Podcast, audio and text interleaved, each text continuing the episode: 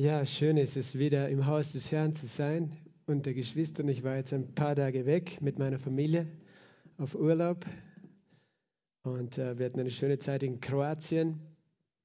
Letzten Sonntag wollten wir dann, meine Frau und ich, in, in Split in Kroatien in den Gottesdienst gehen. Es gibt dort eine, auch eine Pfingstgemeinde, eine kleine. Und dann sind wir hingefahren und kommen hin. Die Türe war zu. Gott sei Dank ist dann irgendeine Schwester von dieser Gemeinde gekommen, die selbst nicht gewusst hat, was los ist und, und hat dann jemanden angerufen und erfahren, dass gerade an diesem Tag der Gottesdienst äh, auf Abend verlegt worden war. Äh, wir waren ein bisschen enttäuscht, aber dann haben wir euren Livestream eingeschaltet, es war nämlich zur selben Zeit. Und also unseren Livestream, aber ich, ich sage euren, weil ihr habt ihn äh, in dem Fall ohne uns gemacht, ohne meine Frau und mich. Und ja, wir sind einfach gesegnet und ich war sehr dankbar auch, wie wunderbar alles hier läuft und was äh, Gott tut und was Gott gesprochen hat. Und gleichzeitig haben wir gedacht, ja, wie wichtig ist es, Kommunikation und wie schön ist es, dass wir eine Gemeinde haben, die jeden Sonntag offen hat, oder? Die Türen sind offen.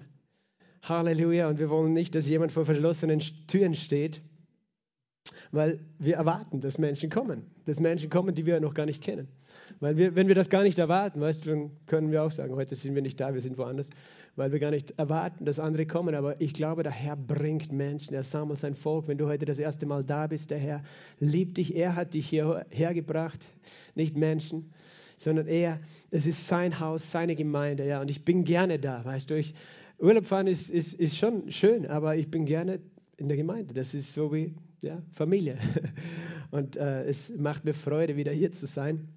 Aber ihr hattet ja auch to tolle Prediger und Botschaften die letzten Tage. Ja, und so wollen wir auch heute noch das Wort Gottes anschauen gemeinsam, oder? Halleluja. Gott ist so gut.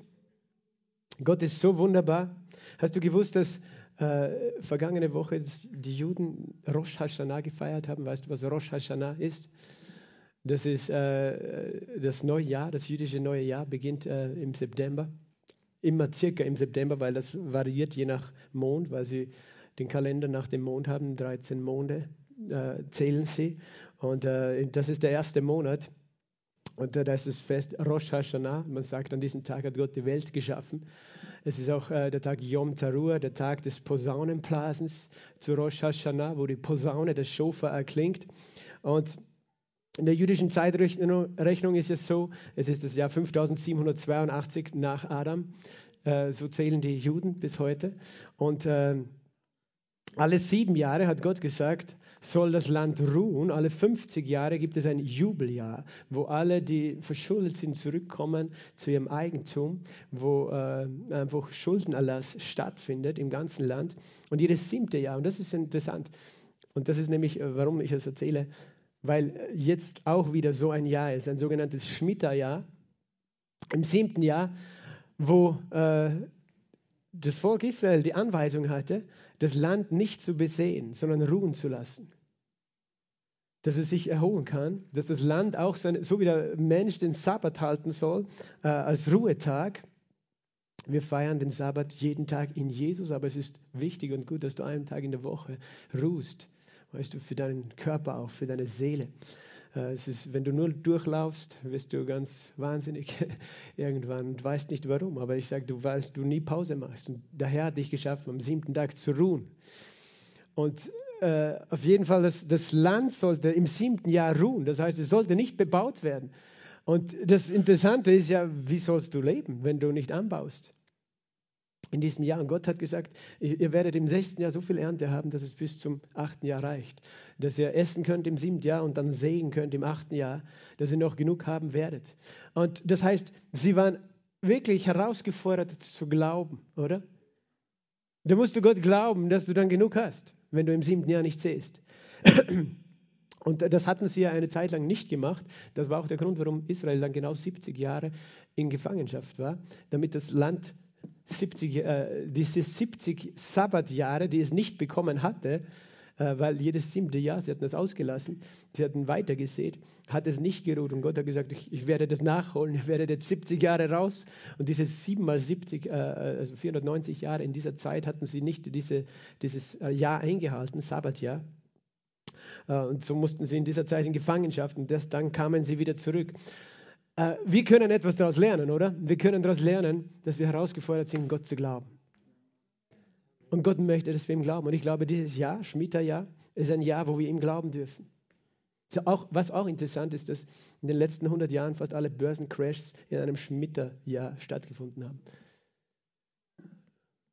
Das ist das, die Umkehrung dass, dieses Segens, wenn es eben nicht gehalten ist. Und das ist nicht eine Strafe Gottes, sondern es ist scheinbar ein, etwas, ein geistlicher Zusammenhang darin. Ich glaube einfach, Gott sagt heute, glaube mir, vertraue mir, wirst du mir vertrauen in dieser Zeit. Und darum möchte Gott in allen, glaube ich, unseren Glauben stärken. Das Wort, das er mir heute aufs Herz gelegt hat, steht im zweiten Korintherbrief, im ersten Kapitel, Kapitel 1 und Vers 20. Verzeihung, ich muss, glaube ich, irgendwo ein Wasser suchen. Vielleicht kann mir bitte jemand etwas bringen. Meine Stimme. Ich habe mitgesungen am Schlagzeug zu laut. Jetzt ist meine Stimme schon ein bisschen angekratzt. 2. Korintherbrief, Kapitel 1, Vers 20. Da steht folgendes: So viele Verheißungen Gottes es gibt. Vielleicht können wir das auf dem Beamer haben. Ah, da sitzt heute meine Tochter. Hallo. Denn so viele Verheißungen Gottes es gibt, in ihm ist das Ja und durch ihn das Amen Gott zur Ehre durch uns. So viele Verheißungen Gottes es gibt. Lass uns das lesen gemeinsam. So viele Verheißungen Gottes es gibt. In ihm ist das Ja deshalb auch durch ihn das Amen Gott zur Ehre durch uns. Amen. Das war jetzt noch ein bisschen leise, ein bisschen nicht so überzeugt. Danke, Paul. Den Stöpsel nicht mehr. Lass uns das nochmal sagen. Lass uns das nochmal äh, von ganzem Herzen aussprechen im Glauben.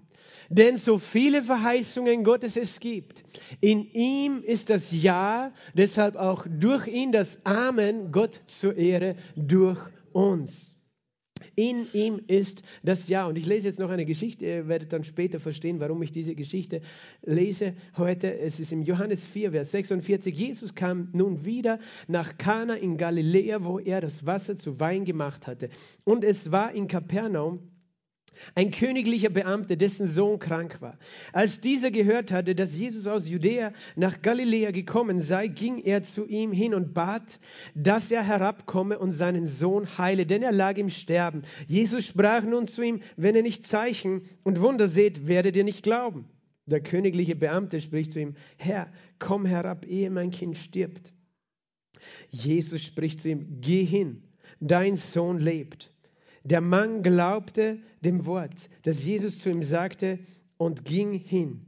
Aber schon während er hinabging, kamen ihm seine Knechte entgegen und berichteten, dass sein Junge lebe. Er erforschte nun die Stunde in, von ihnen, die Stunde, in der es besser mit ihm geworden sei. Und sie sagten zu ihm, gestern zur siebten Stunde verließ ihn das Fieber. Da erkannte der Vater, dass es in jener Stunde war, in der Jesus zu ihm sagte, dein Sohn lebt. Und er glaubte, er und sein ganzes Haus.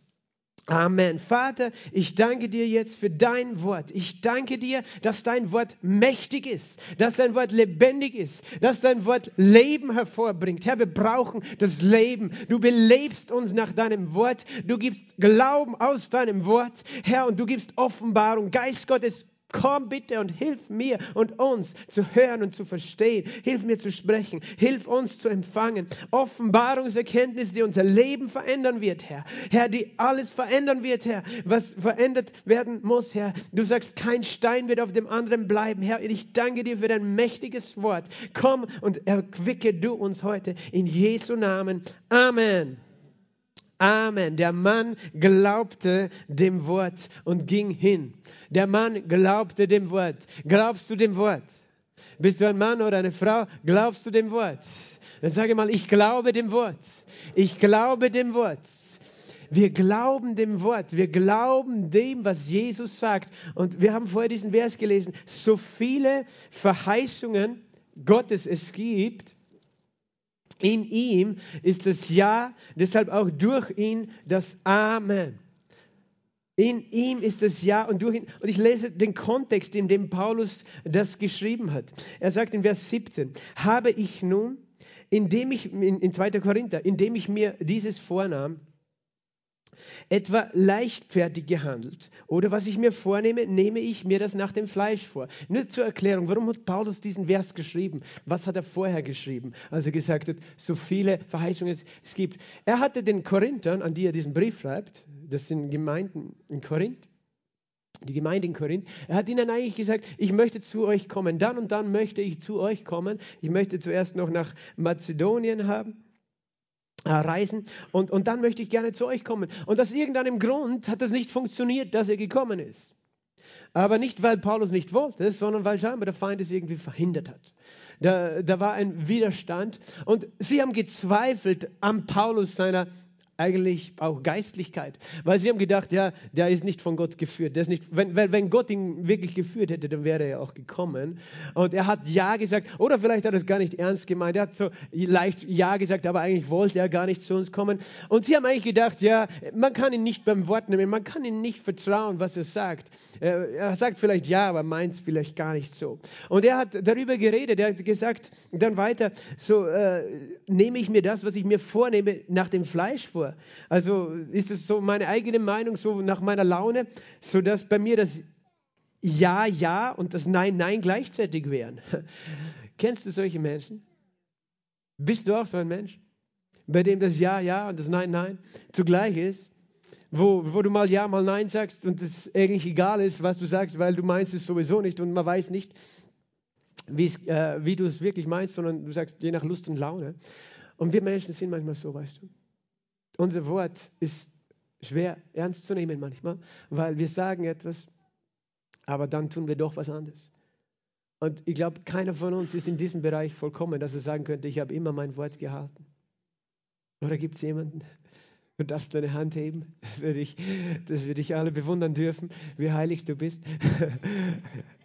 Nein, wir, wir alle, weißt du, äh, und das ist aber unser Problem als Menschen, dass wir manchmal unser eigenes Wort nicht glauben und nicht, nicht wirklich überzeugt sind von dem, was wir sagen. Und dann auch nicht überzeugt sind von dem, was andere sagen. Und dann fällt es uns gar nicht so leicht, überzeugt zu sein von dem, was Gott sagt. Auch wenn wir meinen, wir sind überzeugt. Aber weil wir eine Art haben, mit unseren Worten umzugehen, die oft sehr leichtfertig ist und unbewusst eigentlich Gottes Worte dasselbe Gewicht geben wie unseren eigenen Worten. Auch wenn wir sagen, wir glauben, es ist Gottes Wort. Verstehst du, was ich meine? Und Paulus sagt, hey, ich habe mir tatsächlich vorgenommen, zu euch zu kommen. Wir alle können das lernen, dass unser Ja ein Ja ist. Jesus hat das gesagt, oder? Wir sollen überhaupt nicht schwören, hat er gesagt, weder bei dem Himmel noch bei der Erde, noch bei Gott, seinem Thron, äh, sondern unser Ja, unsere Rede soll so sein, Ja ist Ja und Nein ist Nein. Auch Jakobus hat das äh, zitiert eigentlich, diese Aussage Petrus. Er hat gesagt, euer Ja sei ein Ja, euer Nein sei ein Nein. Was darüber hinaus ist, das ist vom Bösen. Und heute findest du wenig Menschen ihres Wortes, oder? Äh, wir, wir, kennen das alle in der Wahl, Wahlwerbungzeit, weißt du. Wir wünschen uns Politiker, die Männer ihres Wortes sind. Aber wir, wir stellen jedes Mal fest, das ist nicht so, wie es gesagt wird. Ja, oder es wird gesagt, weißt du, es wird so gesagt, das konnten wir die letzten eineinhalb Jahre wunderbar beobachten, oder? Es wurde so gesagt, aber einen Monat später war es dann doch anders oder, naja, es wird doch anders sein. Es ist schwer dann zu vertrauen. Wenn gesagt wird, weißt du, wir werden nie solche Masken tragen müssen, auf einmal müssen sie alle tragen. Niemand wird gezwungen, geimpft zu werden, oder? Aber auf einmal schaut es anders aus. Und ähm, das heißt, äh, unser Vertrauen in Menschen, die auch in, in leitenden Positionen sind, ist manchmal äh, nicht groß. Und weil, weil wir wissen, ja, aber ganz ehrlich, wenn wir dieselben Menschen wären, die in derselben Position wären, würden wir es anders machen? Als Menschen gedacht jetzt? Ohne Jesus, weißt du, wenn wir nach unserem Fleisch handeln, dann sind wir alle so dass unser Wort wenig Wert hat. Und gleichzeitig hat es doch einen Wert, weil alles, was wir sprechen, hat eine Kraft. Alles, was wir sprechen, hat eine Kraft. Und Paulus hier sagt, erklärt diesen Korinthern, er sagt, bei mir war nicht das Ja, Ja, Nein, Nein gleichzeitig. Gott ist treu und bürgt dafür, dass unser Wort, Vers 18, an euch nicht Ja und Nein zugleich war. Also kein Jein. Paulus sagt, wir selber, also er hatte ja dort schon gepredigt. Unser Wort, das wir euch gegeben haben, war nicht Ja und Nein zugleich, sondern wir haben das gemeint, was wir gesagt haben. Wir haben das wirklich so gemeint und Gott ist unser Zeuge. Er bezeugt es, er bürgt für uns sozusagen, dass unser Wort an euch ja, nicht Ja und Nein ist. Und dann auf einmal macht er diesen Sprung zu Jesus und sagt, denn der Sohn Gottes, Christus Jesus, der unter euch durch uns gepredigt worden ist, durch mich und Silvanus und Timotheus, er war nicht Ja und Nein. Verstehst du, was die Botschaft ist? Jesus ist nicht einerseits Ja und Nein zu dir, sondern in ihm ist ein Ja geschehen. Sage mal, in Jesus ist ein Ja geschehen. Was für ein Ja? Er hat Ja gesagt zu dir. Er hat Ja gesagt zu dir. Und damit meint er, ich will dich, ich bin für dich. Ich sage Ja zu dir. Ich sage nicht Ja und Nein. Nicht Ja und Nein. Und Gott möchte das in dein Herz hineinpflanzen heute. Er möchte das in mein, in unser Herzen hineinpflanzen. Das, was ich euch gebe, ist nicht Ja und Nein zugleich sondern es ist ein Ja. Und was war ja eigentlich der Grund gewesen, warum die, die Korinther gezweifelt hatten an Paulus seinem Ja? Weil die Umstände etwas anderes gezeigt hatten, als er gesagt hatte. Weil er hatte gesagt, ich möchte zu euch reisen, aber etwas ist dazwischen gekommen. Es hat nichts geändert daran, dass Paulus es gemeint hat, aber scheinbar die äußeren Umstände haben sich verändert. Und genauso ist es mit uns. Gott sagt Ja zu uns, aber dann passieren Dinge in unserem Leben, in unseren Umständen, in unserem eigenen Herzen, in unserer Familie. Und auf einmal sind wir nicht mehr so sicher, ob das wirklich ein Ja war, das Gott zu uns gesagt hat. Vielleicht hat er Jein gemeint, vielleicht sagt er Ja und Nein. Und das ist das Schlimmste, was wir als Kinder Gottes einfach erleben können. Diese Ungewisse, dieses Gefühl, Gott sagt vielleicht doch nicht ganz Ja zu mir. Ja, ich habe schon gehört von Jesus, dass er Ja ist, aber, aber vielleicht sagt er zu mir Nein. Vielleicht sagt er zu deinem Nachbar Ja, aber zu dir Nein. Weißt du? Vielleicht denkst du so. Ja, zu allen anderen sagt er vielleicht Ja, aber ich kenne mich selber. Ich weiß, warum er wahrscheinlich Nein sagt zu mir, wenn ich ihn etwas bitte, wenn ich etwas brauche. Vielleicht, weißt du, um Gott, Gott kennt unser Herz und er weiß, dass wir alle diese Herausforderung haben. Und das ist nicht eine Sache des Wissens, es ist eine Sache des Herzens. Eine Sache, dass in unserem Herzen dieses Ja ist. Dieses Ja, ich will. Ja, ich will. Gott will ganz sicher. Und so oft geschehen Dinge in unserem Leben und so oft kommen Gedanken, die uns immer wieder davon abbringen wollen, an dieses Ja zu glauben. Und dann sagt, und dann kommt dieser Satz eben, in Jesus ist ein Ja geschehen. Er ist nicht Ja und Nein zugleich. Denn so viele Verheißungen Gottes es gibt, so viele Verheißungen Gottes es gibt, in Jesus ist das Ja geschehen und deshalb auch durch ihn das Amen Gott zur Ehre durch uns. Und das sind drei Elemente in diesem Vers. Er sagt zuerst, so viele Verheißungen Gottes es gibt. In ihm ist das Ja geschehen und durch uns kommt das Amen zur Ehre Gottes. Also diese drei Teile. Viele Verheißungen Gottes. Sag mal, viele Verheißungen Gottes. In Jesus ist das Ja. Ich sage Amen. Es sind diese drei Teile. Es beginnt mit den Verheißungen. Das heißt, er redet nicht nur allgemein davon, dass Gott Ja sagt, sondern er sagt Ja in Bezug auf den Verheißungen, auf die Verheißungen Gottes. Die Verheißungen Gottes. Die, und wir werden ein bisschen über die Verheißungen reden, weil er sagt, so viele es davon gibt. Und ich sagte, das sind viele. Das Wort ist ein Buch der Verheißungen. So viele es gibt, in Jesus ist es Ja. Und zwar nicht für irgendwen, sondern für dich. Und durch dich kommt dann das Amen zu dieser Verheißung. Halleluja. Halleluja. Ich bin schon begeistert. So viele Verheißungen Gottes es gibt. Weißt du, ich predige zu mir selbst. Halleluja. Woo! In Jesus ist ein Ja geschehen. Danke, Jesus. Du bist so gut.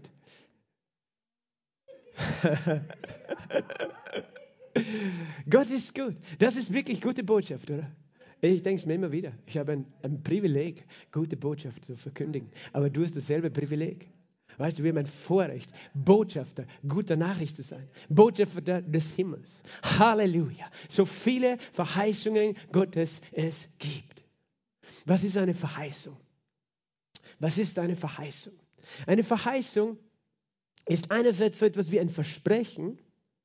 Weißt du, ein Versprechen ist zum Beispiel, du versprichst jemanden, ich komme dich besuchen oder ich werde das oder das für dich tun.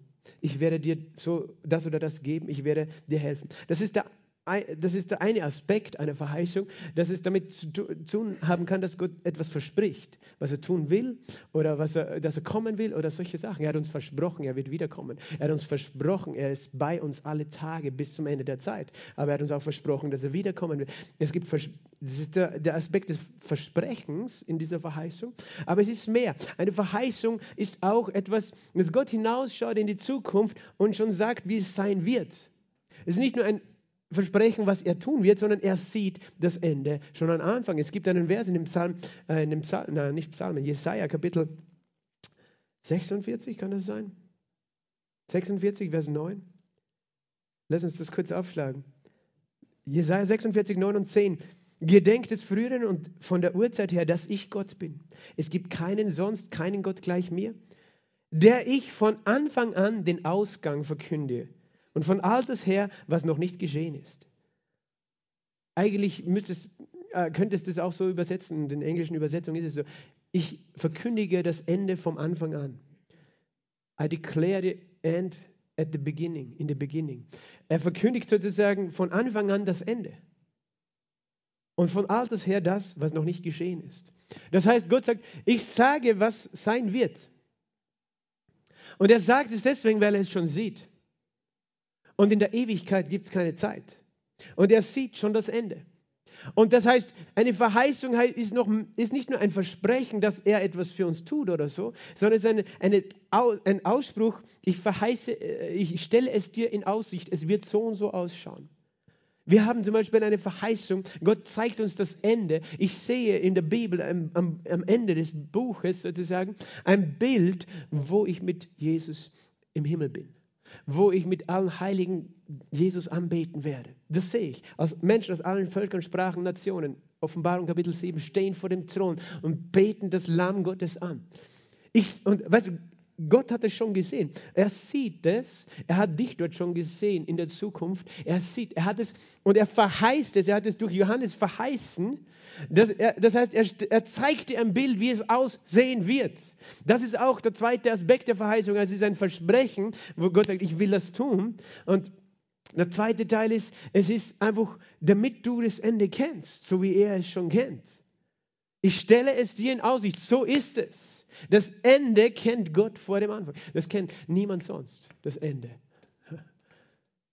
Der Feind sollte sein Ende äh, kennen und gleich mal abdanken, oder? Weil er hat sowieso ein Ende. Er glaubt, er hat keins. Er glaubt einfach nicht die Verheißung Gottes. Er, er, kämpft noch immer gegen Gott, obwohl er schon längst verloren hat. Die Bibel sagt es mir, wo er enden wird. Ich brauche es jetzt nicht lesen, aber ich möchte es nicht an seiner Stelle stehen. Aber er glaubt es bis heute nicht. Also er gibt nicht auf, gegen Gott zu kämpfen. Aber Gott, Gott sagt, so wird es sein. Ich zeige dir das Ende vom Anfang. Und das ist die Verheißung, da ist eine Kraft. Gott kennt das Ende und er, er, er verheißt das Ende. Er verheißt, er sagt, so und so wird es sein. Und das ist, was in, in diesem Wort Verheißung drinnen steht. Auf Englisch wird es oft übersetzt Promise, eben Versprechen. Es ist ein Versprechen, es ist eine Zusage, aber es ist auch etwas, wo Gott dir etwas ins, in Aussicht stellt, dass es so sein wird. Und weißt du, das hat nur dann Kraft, wenn wir auch wissen, wer es sagt. Der, wer da ist, weißt du, jeder kann irgendwas sagen. Und weißt du, zu sagen, morgen wird die Sonne wieder scheinen, da braucht es nicht göttliche Offenbarung. Wobei wir nie sicher sein könnten, gell? weißt du. Aber jetzt rein naturgemäß ist es so, dass morgen die Sonne äh, wieder aufgeht. da, dazu brauchst du nicht irgendwann Prophet sein, um so etwas zu sagen. Aber weißt du, dieses Ende oder diese Dinge, die Gott sagt, das sind Dinge, die nicht sichtbar sind, die nichts mit der Realität oft äh, zu tun haben, die noch nicht, wir können den Himmel ja noch gar nicht sehen. Wie können wir wissen, wie sie aussieht? Aber die Bibel zeigt es uns. Er zeigt uns Dinge, wie sie sein werden, wie wir sie sehen werden. Und die Kraft der Verheißung liegt auch in, dem Kraft des, in der Kraft dessen, der spricht. Und weißt du, wer es ist, der da spricht? Er ist kein Mensch sondern er ist Gott. 4. Mose 23, Vers 19 heißt es, nicht ein Mensch ist Gott, dass er lüge. Nicht ein Menschenkind soll, äh, dass er es, nicht der Sohn eines Menschen, dass er es bereue. Sollte er gesprochen haben und es nicht tun, geredet haben und es nicht halten? Und, und Gott sagt wirklich, denk darüber nach. Nicht ein Mensch ist Gott, dass er lüge. Lügen heißt nicht die Wahrheit sagen. Lüge heißt nicht dieses Wort halten.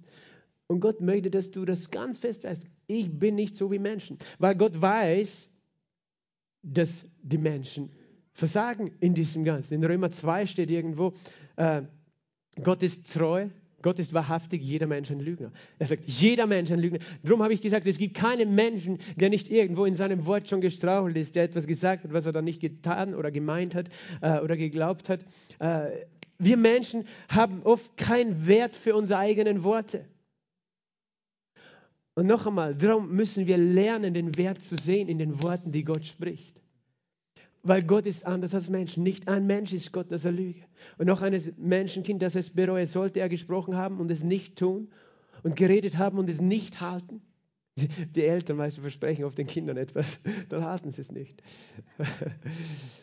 Manche Kinder sind dann aber hartnäckig, weißt du, die, die erinnern sich genau. Die nehmen dich beim Wort. Aber irgendwann lernen sie auch schon von den Eltern oder den Erwachsenen oder den Lehrern. Naja, die sagen das eh nur, aber es wird eher anders sein. Aber als Kinder nehmen sie dich beim Wort. Darum hat Jesus gesagt, werdet wie die Kinder. Nehmt mich beim Wort. Nehmt mich beim Wort. Nehmt mich beim Wort. Glaubt mein Wort. So viele Verheißungen Gottes. Es gibt Psalm 89, Vers 35, noch ein Vers, der uns zeigt, wer da spricht. Hier heißt es, ich werde meinen Bund nicht entweihen und nicht ändern, was hervorgegangen ist aus meinen Lippen. Ich werde meinen Bund nicht entweihen, ich werde nicht verändern, was aus meinen Lippen hervorgegangen ist. Alles, was Gott gesprochen hat, das ist so gemeint, wie er es gesagt hat.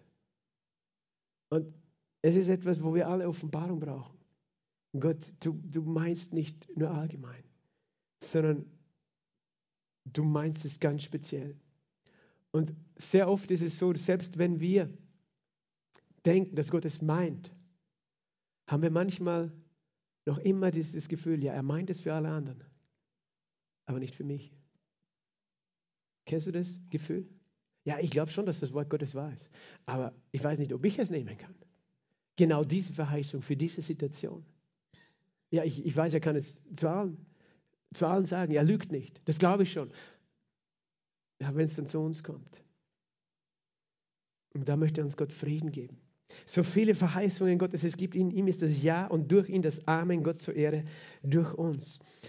Es gibt einen Mann in der Bibel, der hat die Verheißung bekommen.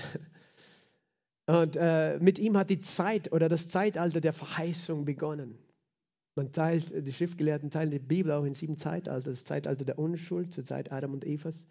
Das Zeitalter des äh, Gewissens und der menschlichen Regierung von äh, dem Sündenfall bis zur Sintflut, äh, circa und auch kurz danach. Und dann das Zeitalter der Verheißung, das mit, Mo, äh, mit Abraham begonnen hat. Danach kommt das Zeitalter des Gesetzes und wir leben heute im Zeitalter der Gnade.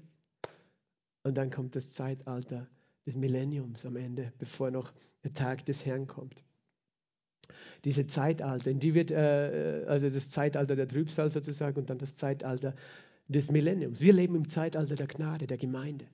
Aber Abraham, er war jemand, der hatte eine ganz besondere Verheißung bekommen. Es gibt viele Verheißungen in der Bibel, weißt du.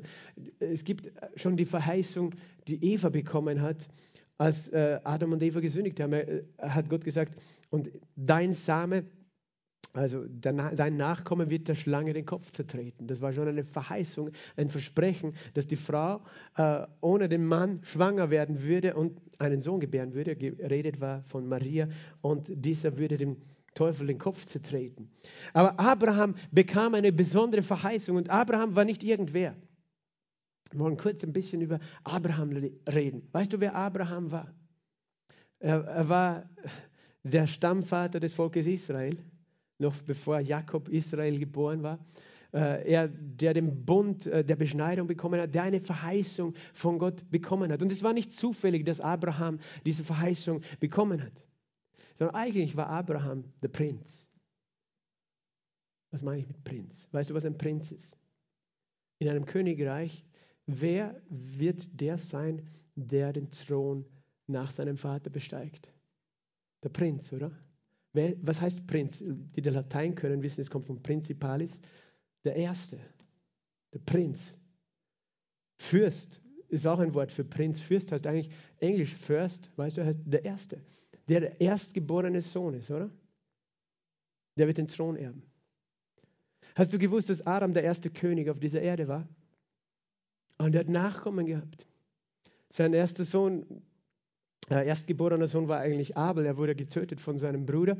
dann hat er einen stellvertretenden Sohn bekommen, Seth. Und Seth war dann der, der Prinz. Seth war nach Adam der, der, der zweite König über die ganze Erde. Und dann kommt eine ganze Geschlechteraufzählung in, in Genesis Kapitel 5, kannst du das lesen, wer jeweils der erstgeborene Sohn war.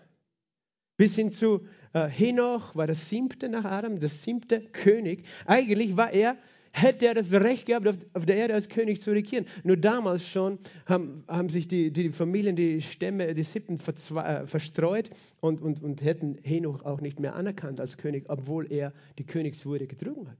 Getragen hat. Und so geht es weiter bis Noah. Noah war auch ein erstgeborener Sohn. Das musst du wirklich auch bedenken, wenn du die Bibel liest. Hier lesen wir von Königen, die Gott eingesetzt hat, die wirklich auch das Recht hatten, als, als Fürsten zu herrschen. Und es geht weiter. Nach der Sintflut hat Noah, Noah hat noch nach der Sintflut gelebt, als König sozusagen. Und äh, dann Sem, sein Sohn, war der Erstgeborene, war auch sozusagen der Fürst, der König, ein königliches Geschlecht. Und alle, die aus dieser Linie gekommen sind als Erstgeborene, waren letztlich die Fürsten, die Könige, die, die Prinzen. Abraham war der Nachkomme von äh, Terach. Und er war der Erstgeborene. Er war aus dieser Linie der Erstgeborenen. Er war eigentlich äh, rein aus seiner Erbschaft her, hat er die Königswürde in sich empfangen, hat er sie getragen. Aber in dieser Zeit, weißt du, wo Abraham lebte, da gab es, und das, das, das kommt in der Überlieferung der Juden, kannst du das nachlesen, da gab es schon einen anderen König, wo Abraham geboren wurde in der Zeit, nämlich Nimrod. Das war der Mann, der den Turm von Babel gebaut hat. Und Nimrod war ein Götzenanbeter, gemeinsam seine Frau hat, hat, hat, ihn, hat mit ihm eben diesen Götzendienst entwickelt, den babylonischen Götzendienst. Äh, er selbst wurde dann auch als Gott angebetet und seine Frau und wird bis heute letztlich in verschiedenen Kulturen angebetet. Aber er war ein Rebell gegen Gott. Darum hat er auch diesen Turm gebaut. Gott hat das vereitelt. Aber äh, die, die Überlieferung sagt, dass Terach, der Vater Abrahams, ein Heerführer Nimrods war. Und und Nimrod hat von irgendwelchen Sterndeutern Weissagen gehört, dass Terach einen Sohn bekommen würde, äh, den Gott äh, als König sozusagen äh, auserwählen würde. Und deswegen wollte er den Sohn Abrahams töten. Und Abraham wurde versteckt schon bei seiner Geburt. Und weißt du, wo Abraham dann aufgewachsen ist? Die ersten Jahre seines Lebens im Haus Noahs weil Noah zu der Zeit noch am Leben war. Noah hat ein paar hundert Jahre nach der Flut noch gelebt. Und auch Sam, Abraham lernte von diesen Männern die, über, über Gott, über die Schöpfung, über all diese Dinge. Das war ja weitergegeben worden, weißt du. Könige bewahren ihre Tradition und ihre Geschichte und geben sie weiter. Abraham hat das gelernt. Und Abraham, er hatte dann einen anderen Geist. Sein Vater war auch schon ein Götzendiener geworden in, in, in dieser Zeit Nimrods. Aber Abraham, sagt auch die Überlieferung, hat dann die Götzen seines Vaters zerstört. und, und, und in dieser Zeit eben, äh, dann ist eben auch sein Vater äh, gestorben. Aber dann hat Gott zu, zu Abraham gesprochen in Genesis 12.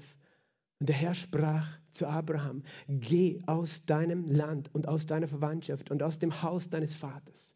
Und er hat gesagt, du sollst das jetzt alles hinter dir lassen, weil es ist alles, alles, was du hier siehst, das ist nicht so, wie ich das ursprünglich gemeint und gewollt habe. Weißt du, dieser Ort voller Götzendienst schon. Und Abraham hat etwas in sich getragen, er hat etwas empfangen schon von Noah, von Sem. Äh, und äh, übrigens von dem Sem sagt die Überlieferung, dass das Derselbe ist wie der Melchisedek. Er hat gelebt. Äh, noch viele, viele hundert Jahre in der Bibel sagt es. Und zwar in Jerusalem. Und er ist dann dem Abraham auch begegnet nochmal später. Auf jeden Fall zu diesem Abraham sagt äh, Gott, verlass deine ganze Verwandtschaft und sagt, gibt ihm was? Er gibt ihm eine Verheißung, eine Zusage, ein Versprechen. Er sagt, ich will dich zu einer großen Nation machen, will dich segnen und ich will deinen Namen groß machen und du sollst ein Segen sein. Und ich will segnen, die dich segnen und wer dir flucht, den werde ich verfluchen. Und in dir sollen gesegnet werden alle Geschlechter der Erde. Das war jetzt eine Verheißung, eine etwas, was Gott dem Abraham in Aussicht gestellt hat. Er hat gesagt, ich werde das tun. Und das Gewaltige in dieser Geschichte ist, dass es keine Bedingung gab, die Gott gestellt hat. Gott hat diese Verheißung, diese Zusage an den Abraham gemacht. Wir, wir wissen schon, das hat Gründe, warum gerade Abraham, haben wir gerade gehört. Aber es war nichts, was Abraham durch seine Leistung von Gott verdient hat, sondern es war eine Gnade, dass er von Gott berufen war. Es war eine Gnade, diese Verheißung zu bekommen. Und das, das ist eben ein Schlüssel. Verheißungen sind Gnade. In einer Verheißung ist eine Gnade. Gnade ist eine unverdiente Zuwendung, eine unverdiente Kraft. Gott hat aus Gnade zu Abraham gesprochen. Es war nichts, was Abraham verdient hat. Aber Abraham hat diese Gnade bekommen, dieses Wort der Verheißung. Und Abraham war gehorsam. Er hat das äh, hinter sich gelassen. Er hat gehört von Segen. Segen werden in dir, von dir kommen. In dir werden alle Geschlechter, alle Nationen der Erde werden gesegnet werden durch deine Linie, durch deine Familie, durch der, wer du bist und was ich mit dir tun werde. Und er hat das äh, dann bestätigt, auch im 1. Mose 15, äh, wo Abraham gezweifelt hat, hat er gesagt, ja, pff, ich habe ja nicht einmal Kinder, weil seine Frau äh, war schon sehr alt. Damals war sie äh, schon 65 Jahre alt. Er war 75 und sie hatten keine Kinder und sie konnten keine Kinder bekommen. Und doch hat Abraham die Verheißung gehabt, meine ganze Familie wird die ganze Erde segnen. Alle Geschlechter der Erde. Und er hat gezweifelt und hat gesagt, ja, mein hausgeborener Knecht, er wird vielleicht das alles erben, aber wie soll, ich, wie soll diese Verheißung sich in Erfüllung gehen, weißt du? Wir alle zweifeln manchmal an, uns, an den Verheißungen Gottes an den Zusagen. Aber dann hat Gott ihn rausgeführt äh, in die Wüste und hat ihm, äh, das steht in 1. Mose 15,5, er führte ihn hinaus und sprach, blicke doch auf zum Himmel, zähle die Sterne, wenn du sie zählen kannst. Und er sprach zu ihm, so zahlreich wird deine Nachkommenschaft sein. Und er glaubte dem Herrn und er rechnete es ihm als Gerechtigkeit an. Und das heißt, Gott hat ihn erinnert. Schau, schau, so viele Sterne siehst du. Das wird deine Nachkommenschaft sein. Der Abraham hatte noch kein einziges Kind. Er hatte nur die Verheißung. Er hatte nur das Wort. Und es gab keine Bedingung. Es war eine Gnade. Und weißt du, Abraham heißt, er glaubte das Wort. Weißt du, was hier steht im Hebräischen für Glauben? Das Hebräische, das hier steht, ist Aman. Abraham, Aman. Abraham sagte Amen zu dem Wort, das Gott gesprochen hat. Amen bedeutet, ich glaube. Gott hat gesagt, so wird es sein. Und Abraham hat es hat übereingestimmt mit seinem Herzen und mit seinem Mund. Er hat gesagt, ich glaube es, so wird es sein. Das ist, was Amen bedeutet. Du stimmst überein mit dem, was Gott sagt. Und das war das Einzige, was Abraham dazu getan hat. Er hat nichts tun müssen. Er hat nur Amen gesagt. Er hat seinen Willen eins gemacht mit Gottes Willen, mit Gottes Verheißung. Und Gott war so glücklich, dass er Amen gesagt hat, dass er gesagt hat, ich rechne dir das zu deiner Gerechtigkeit. Weil du Amen sagst, erkläre ich dich für gerecht. Und du denkst, ja, Abraham hatte gar nichts geleistet für Gott, das gerecht wäre, obwohl er viele gerechte Dinge getan hat. Aber Gott hat nicht auf seine gerechten Werke geschaut, sondern auf seinen Glauben an die Verheißung und gesagt, weil du glaubst, bist du gerecht. Und das war Glaubensgerechtigkeit noch bevor Jesus gestorben war. Und zwar im Hinblick auf Jesus. Weil er hat ihm ja was gezeigt? Die Nachkommenschaft. Und einer dieser Nachkommen würde wer sein? Jesus. Er hat dann in Genesis 15 mit Abraham einen Bund geschlossen. Er hat gesagt, ich mache das mit einem Bund fest. Und dieser Bund war ein Ausblick auf Jesus auch und den Blutsbund. Und, und darum haben wir gesagt, Gott sagt, er wird nicht seinen Bund verändern.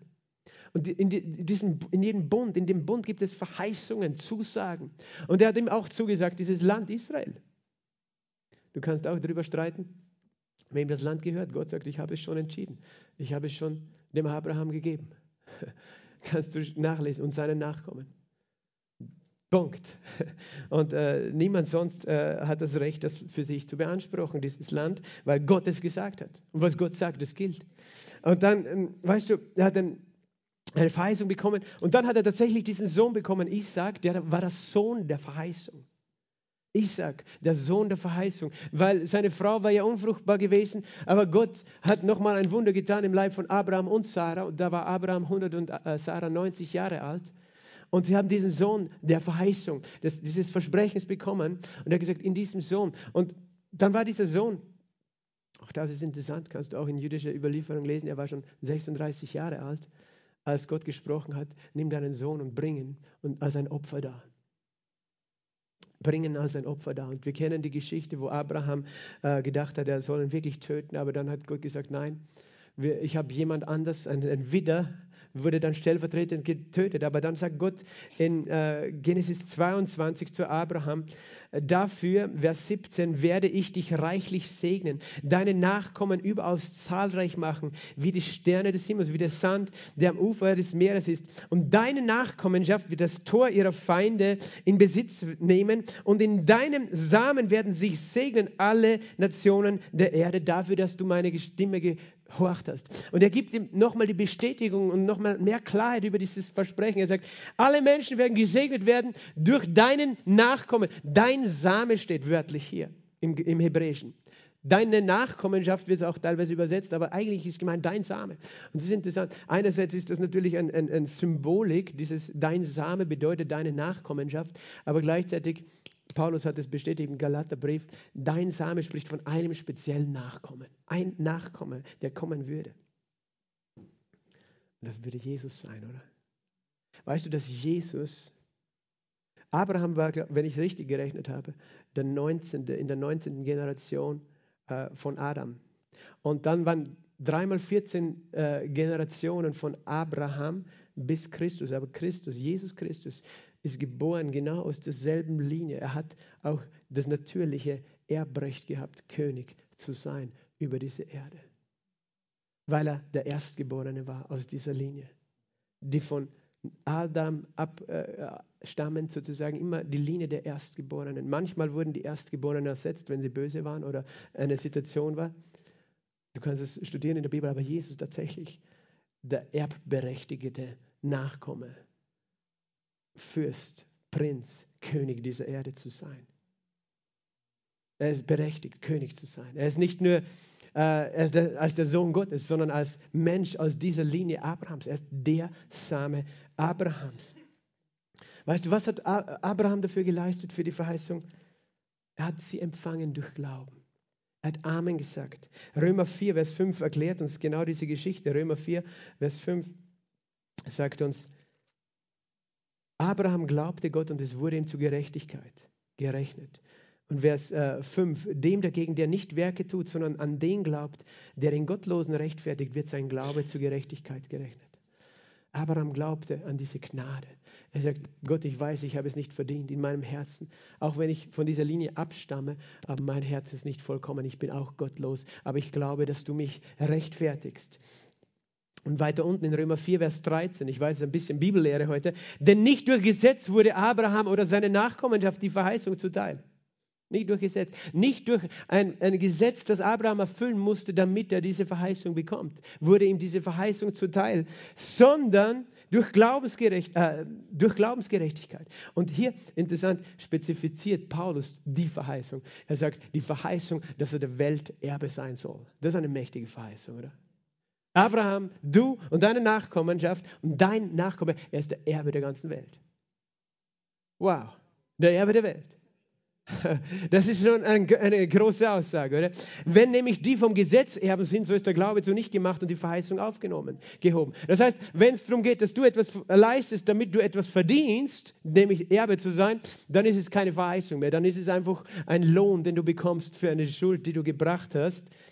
Denn das Gesetz bewirkt Zorn. Wo aber kein Gesetz ist, ist auch keine Übertretung. Und Vers 16, darum ist es aus Glauben, dass es nach Gnade gehe, damit die Verheißung der ganzen Nachkommenschaft sicher sei. Nicht allein der vom Gesetz, sondern der vom Glauben Abrahams, der unser aller Vater ist. Und ich weiß, es sind ein bisschen komplizierte Verse, aber weißt du, was hier drin steht? Es heißt, diese Verheißung kannst du nicht verdienen, sondern diese Verheißung kannst du nur durch Glauben empfangen.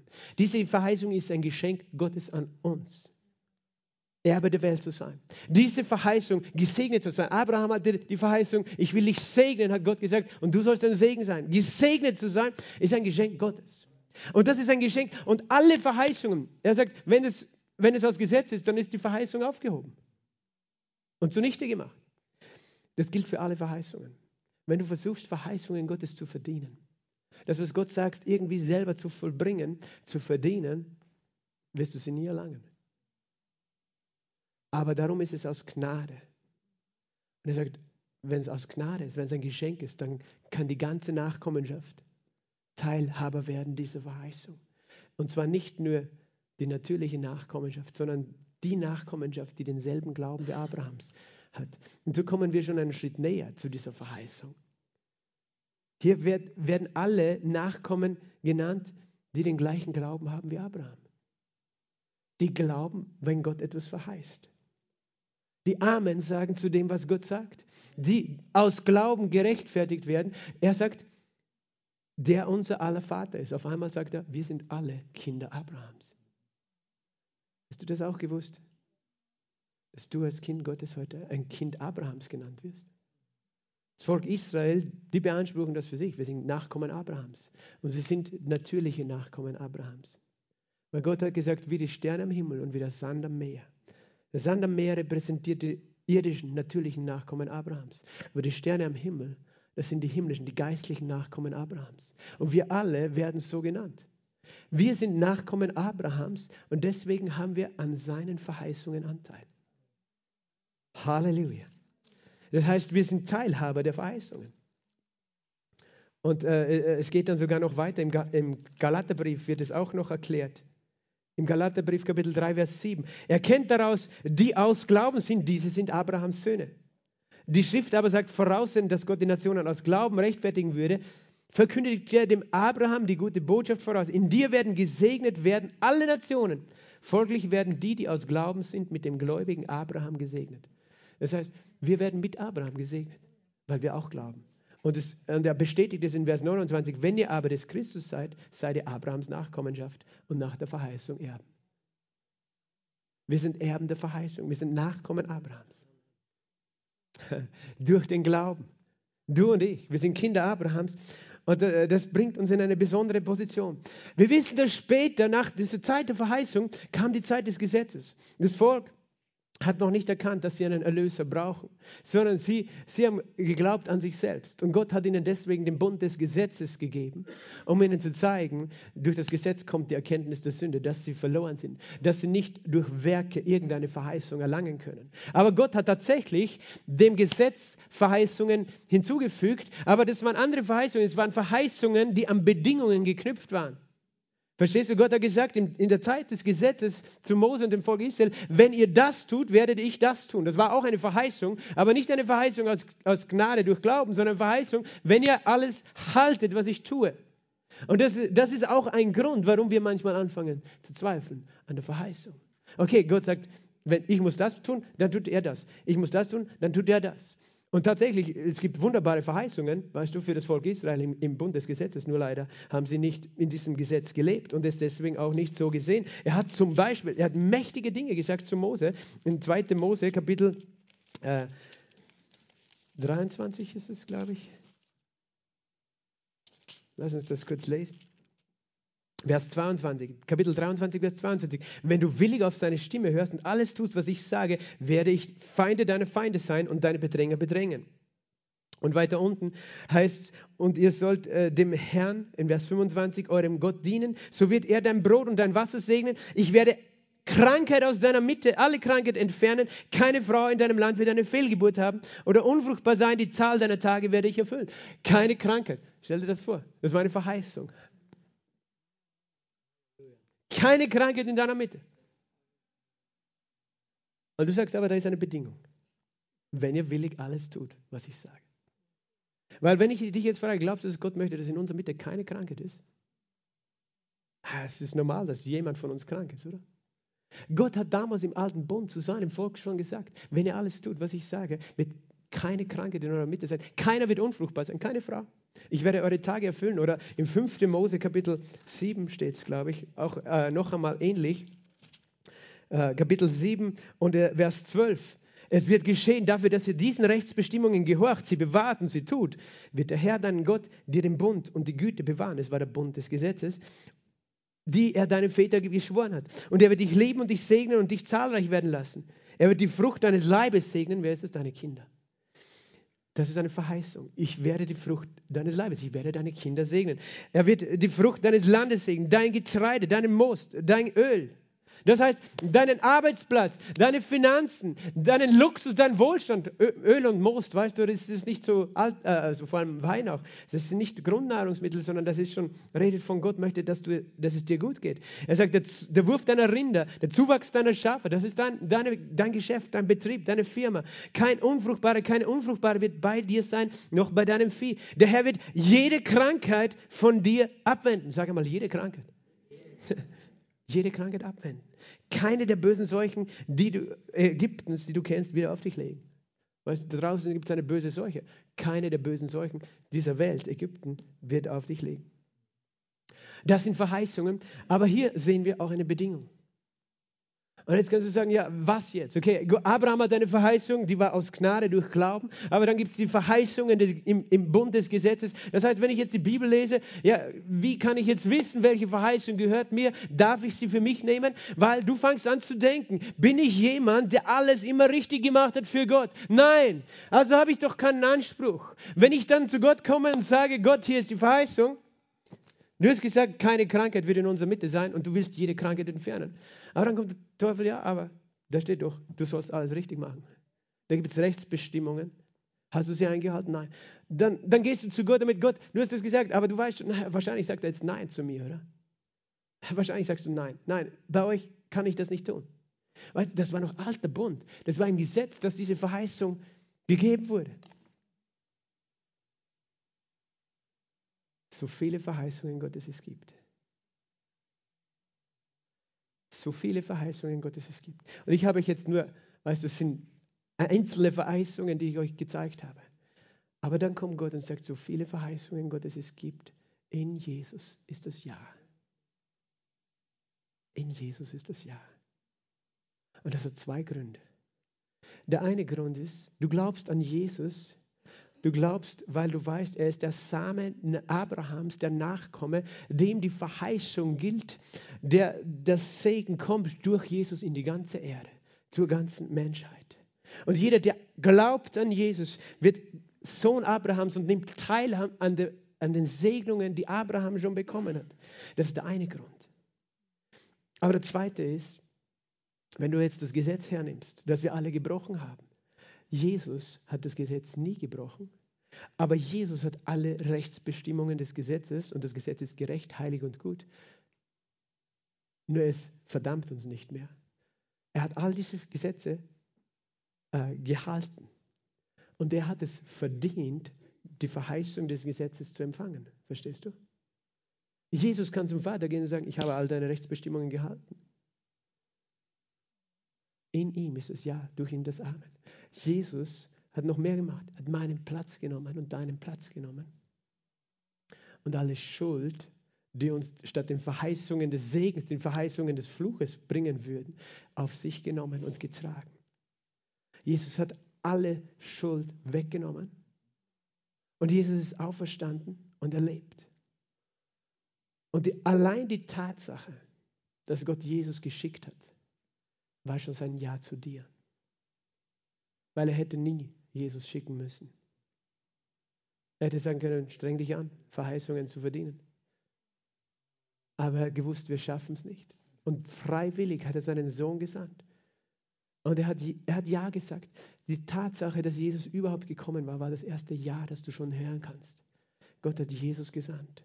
Und ich möchte, dass du es heute hörst als ein Ja zu dir. Er hat Ja gesagt zu dir, indem er Jesus geschickt hat. Die Tatsache, dass Jesus ans Kreuz gegangen ist, war es ein Ja. Ich sage Ja zu dir. Ich sage Ja zu dir. Obwohl du all diese Schuld gemacht hast, ich sage Ja und ich nehme diese Schuld. Und dann kommst du zu Gott, weißt du, und, und du fragst, ja, was ist jetzt mit den Verheißungen? Darf ich sie glauben?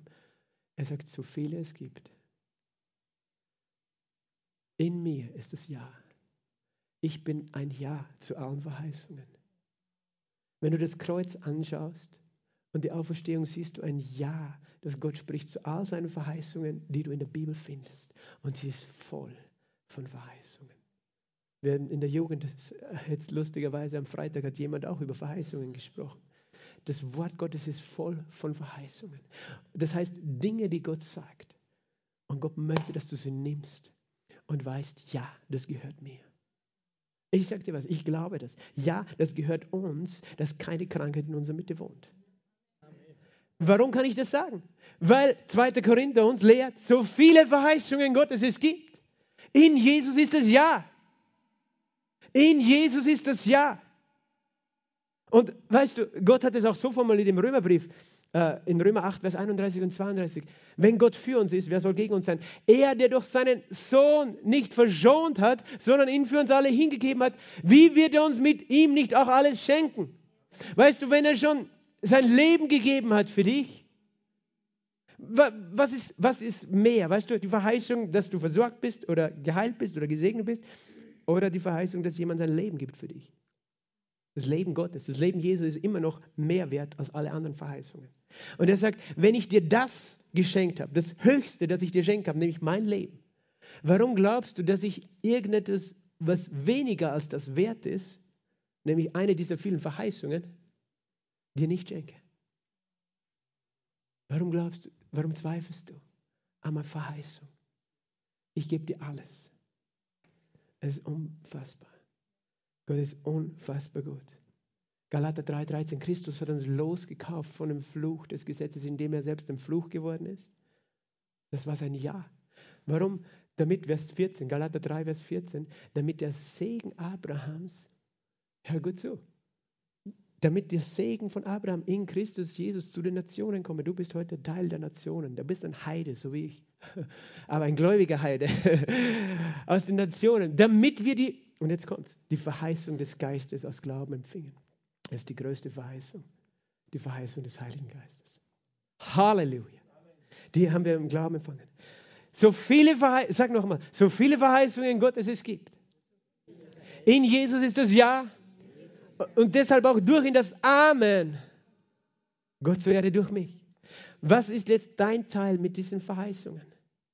Dass du Amen sagst, wie Abraham. Dass du Amen sagst, wie Abraham dass du übereinstimmst. Und das ist oft die größte Herausforderung, dass wir übereinstimmen. Wenn wir das, was wir anschauen, nichts, äh, dass es anders ist. Und deswegen schließe ich mit dieser Geschichte, die ich am Anfang gelesen habe. Da war Jesus und da war dieser Mann eines königlichen, ein königlicher Beamter, sein Sohn war krank und im Sterben. Und er hat sich auf den Weg gemacht zu Jesus und er wollte, dass Jesus zu ihm kommt. Er sagt, Jesus, ich brauche deine Hilfe, ich brauche, dass du kommst. Hast du das auch schon mal gedacht? Du sollst kommen, Jesus, in, mein Zimmer und du sollst das alles in Ordnung bringen. Und Jesus sagt, ja, wenn ihr nicht Zeichen und Wunder seht, werdet ihr nicht glauben. Er sagt, ihr, ihr, wollt immer einen Beweis sehen dafür, dass ich euch helfen will oder dass ich euch helfen werde. Du willst, dass ich jetzt mit dir gehe, von Kana nach Kapernaum, glaube ich. Äh, dass ich mitgehe mit dir. Und, und dann hat er nochmal gebeten, er hat ein zweites Mal gesagt, aber bitte komm, bevor mein Sohn stirbt.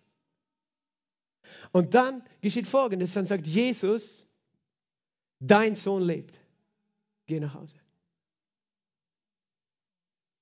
Er hat nicht das bekommen, oder? Was er gebeten hat. Er hat nämlich gebeten, dass Jesus mitkommt mit ihm. Aber was hat er bekommen? Eine Verheißung, eine Zusage. Menschen, weißt du, wir suchen oft die, die, die, Hilfe Gottes. Sie suchen das irgendwie, es muss spektakulär sein. Er, soll, er muss in mein Zimmer kommen und meine Wohnung putzen oder so. Dann glaube ich, dass er mir hilft. Aber das, was Jesus tut, okay, ich gebe dir jetzt kein Wunder, ich gebe dir kein Zeichen, ich gebe dir nur eine Verheißung.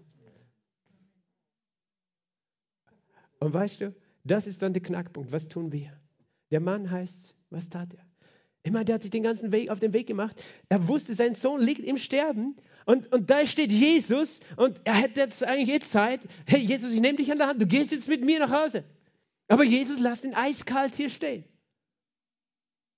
Wie, wie hat sich dieser Mann gefühlt in diesem Moment? Er hat sich vielleicht so gefühlt, hey, der lasst mich voll im Stich. Ich brauche ihn jetzt und er kommt nicht. Aber Jesus lässt ihn nicht im Stich, sondern gibt ihm ein Wort.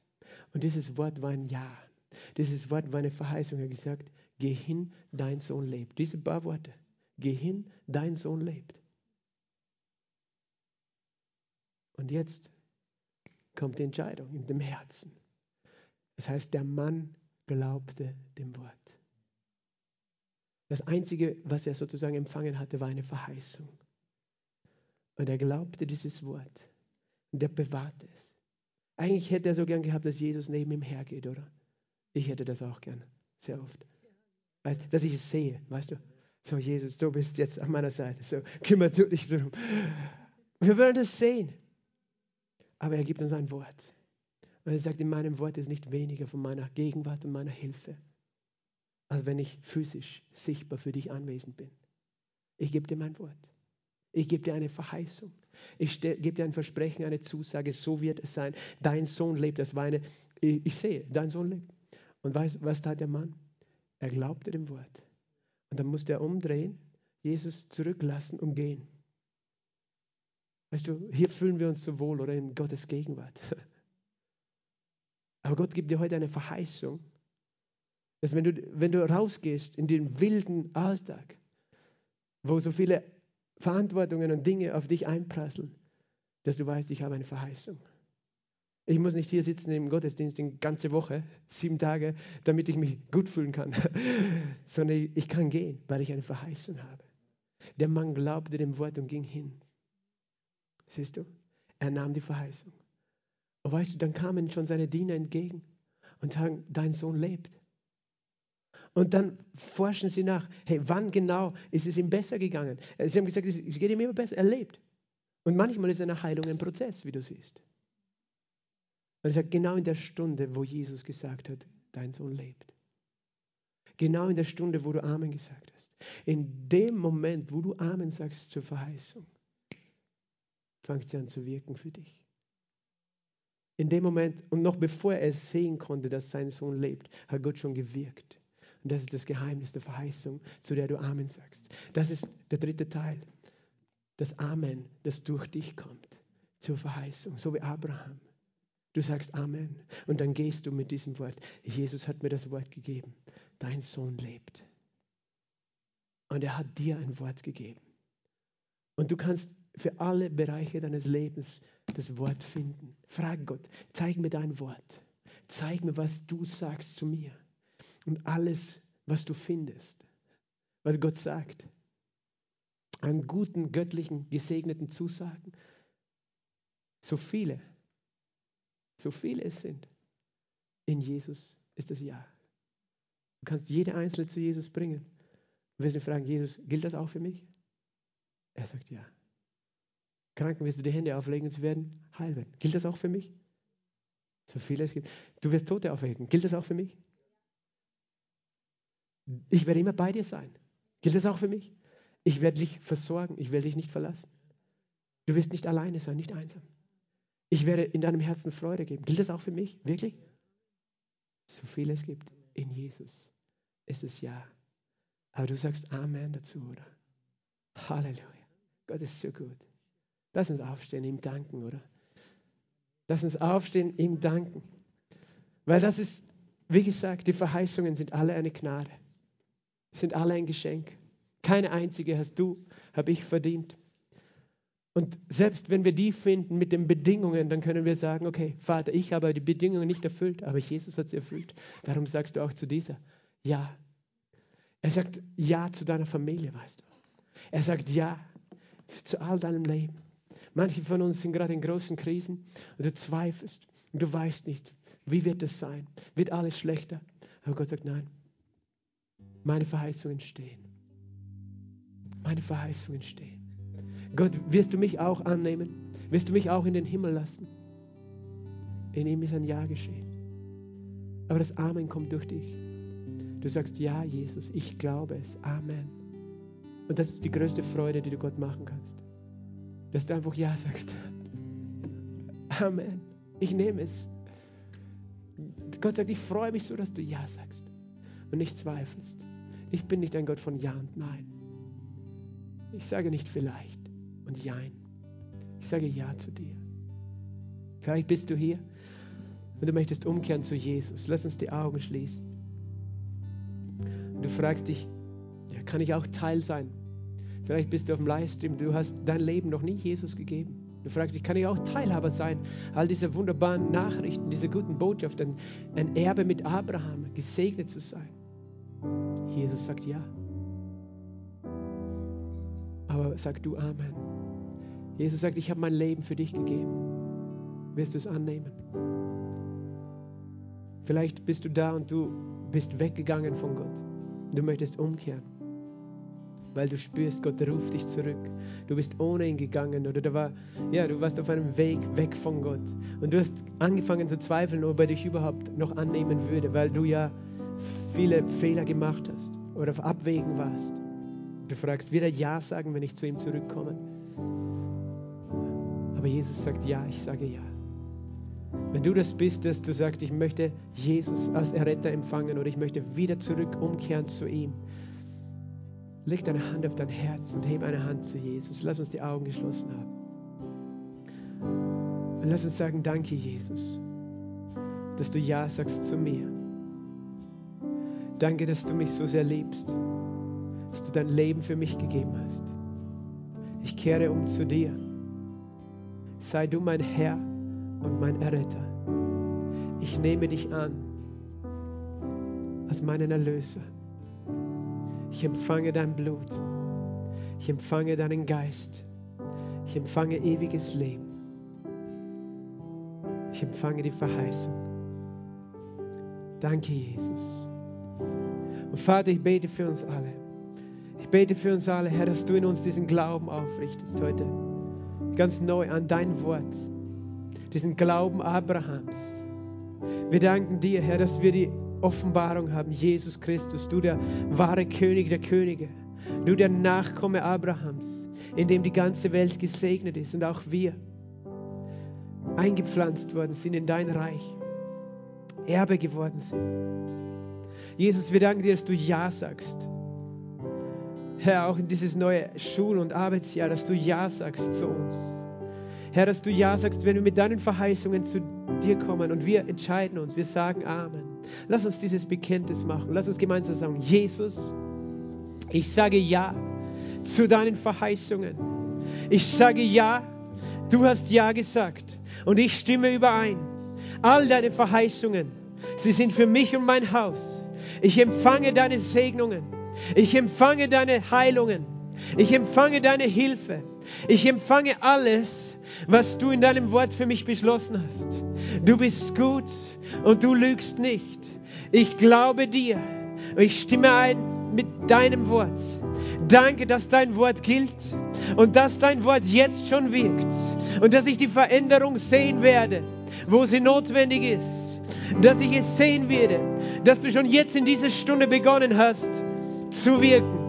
Ich lobe und preise dich. Amen. Komm, lobe ihn mit deinen eigenen Worten einen Moment. Danke, Jesus. Halleluja. Danke, Vater. Danke, Herr, für deine Gnade. Danke, Herr, für deine Treue. Halleluja. Du bist wunderbar. Du bist mächtig, Jesus. Wir beten dich an, Jesus. Du bist heilig. Komm, Heiliger Geist. Komm, Heiliger Geist. Soboro Boshita. Oh, Rabababababasate. Rababababakataya. Halleluja. Und das heißt, wir haben es gelesen. Die größte Verheißung Christus hat den Fluch getragen, damit wir den Segen empfangen, den Segen Abrahams. Und das heißt, damit wir die Verheißung des Heiligen Geistes empfangen. Es ist dieses größte Geschenk, die Gegenwart Gottes in uns, die uns mit all diesen Dingen ausstattet. Und wenn du noch nicht mit dem Heiligen Geist erfüllt bist, oder wenn du sagst, ich brauche heute eine frische Berührung von dir, Jesus, ich möchte dich einladen, heute nach vorne zu kommen. Wir werden noch ein Lobpreislied singen. Und ich lege jedem, der das möchte, die Hand auf, dass du neu erfüllt wirst mit dem Heiligen Geist heute Morgen. Dass du neu erfüllt wirst mit dem Heiligen Geist, in dem alle Verheißungen sich erfüllen. Halleluja, es gibt keinen größeren Schatz als deine Gegenwart in uns. Komm, Heiliger Geist, wir laden dich ein. Halleluja, du bist wunderbar.